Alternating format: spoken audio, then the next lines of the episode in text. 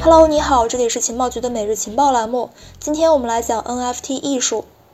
NFT 的这一年呢，可谓是风风火火。比如说像 Beeple 坚持了十三年完成的作品，拍出了六千九百万美元天价。NFT 总市值四年之间上涨了五万多倍，藏家人数四年间上涨了两千倍。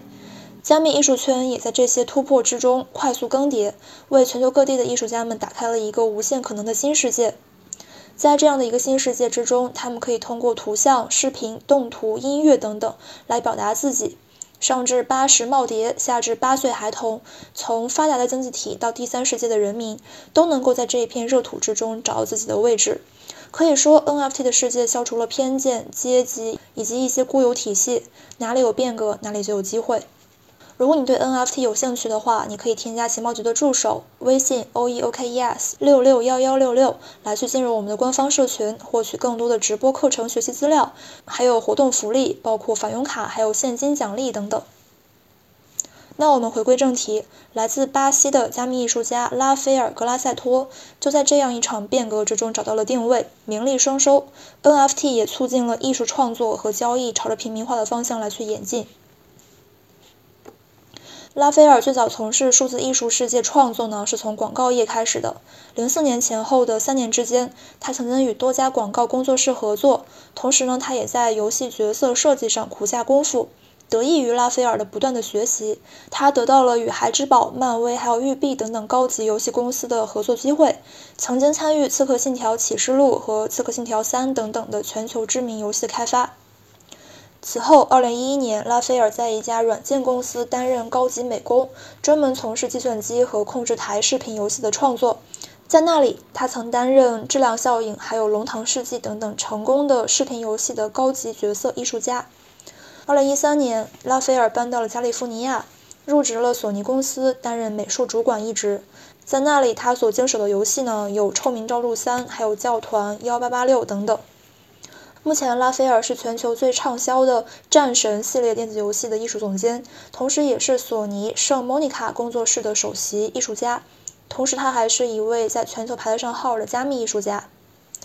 根据最新数据统计，拉斐尔在全球最受欢迎的加密艺术家中排名第三十八位。截至十月二十六号，拉斐尔出售作品总量呢是二百九十八件，总价值超过了三百八十八万美元，平均每件作品价格在一点三万美元。拉斐尔的作品除了在一些新兴加密交易市场发布之外，还在全球最为顶级的艺术品拍卖行苏富比和佳士得进行了拍卖。迄今为止，拉斐尔卖出的最为昂贵的作品名为《All That Remains》，于今年的九月二号以五十一 ETH 价格成交，目前价值十七点二万美元。得益于拉斐尔在游戏创作上积累的经验，他在加密艺术圈最为出名的作品就要数基于加密艺术重要人物的雕塑系列。这一系列的雕塑是拉斐尔的创世纪。创世纪这个术语用来去描述一个人出售第一件 NFT 艺术作品。目前这个系列的作品总售价为六十六万美元，其中基于 Bipol 和埃隆·马斯克的数字雕塑作品分别售价为四十七 ETH 和二十五 ETH，分别是第一名和第二名。从游戏公司的艺术总监到加密市场上数得上号的艺术家，这样的身份转变，不得不说，即使是拉斐尔在游戏角色的设计上堪称世界一流，但是在门槛极高的艺术品市场，新人作品获得全世界的关注还是很难的。而 NFT 加持之下的加密艺术，则是为全球所有的艺术家敞开了大门。可以说，NFT 让艺术平民化。这样的案例呢，是不胜枚举的。比如说，像九月份来自日本的八岁小朋友创作的《僵尸动物园》系列作品在 OpenSea 上发布，二次销售价格高达十八个 ETH，折合六万多美元。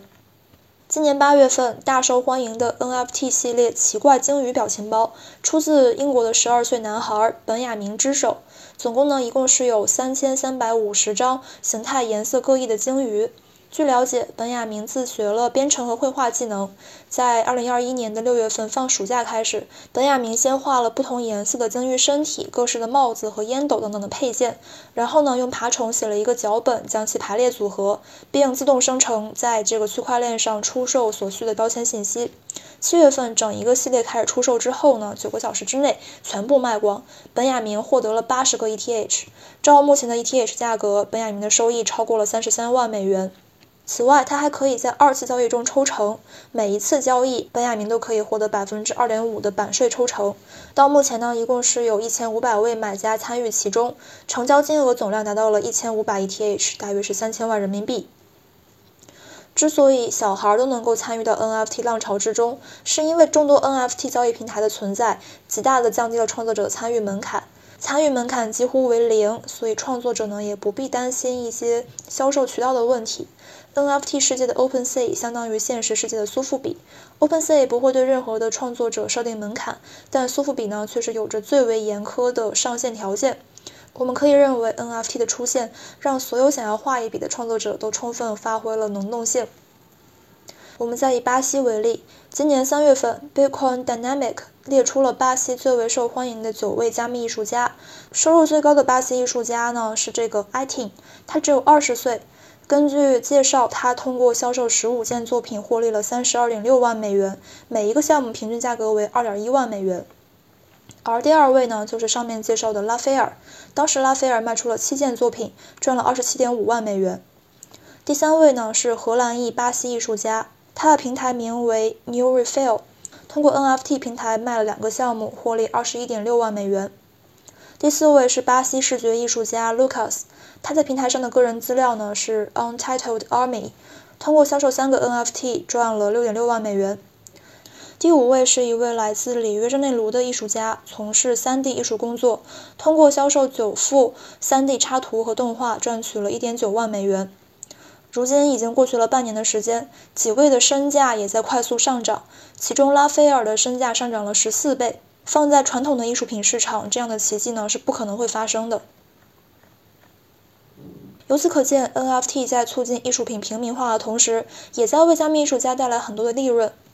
当下我们在目睹一个全新的数字艺术市场的普及。虽然说谁也无法去预测 NFT 是否会真正的持久，但是毕竟 NFT 让我们这个世界变得更为绚烂多彩，让我们更能够去懂得欣赏美。原来美丽不仅可以陶冶情操，还可以收获 money。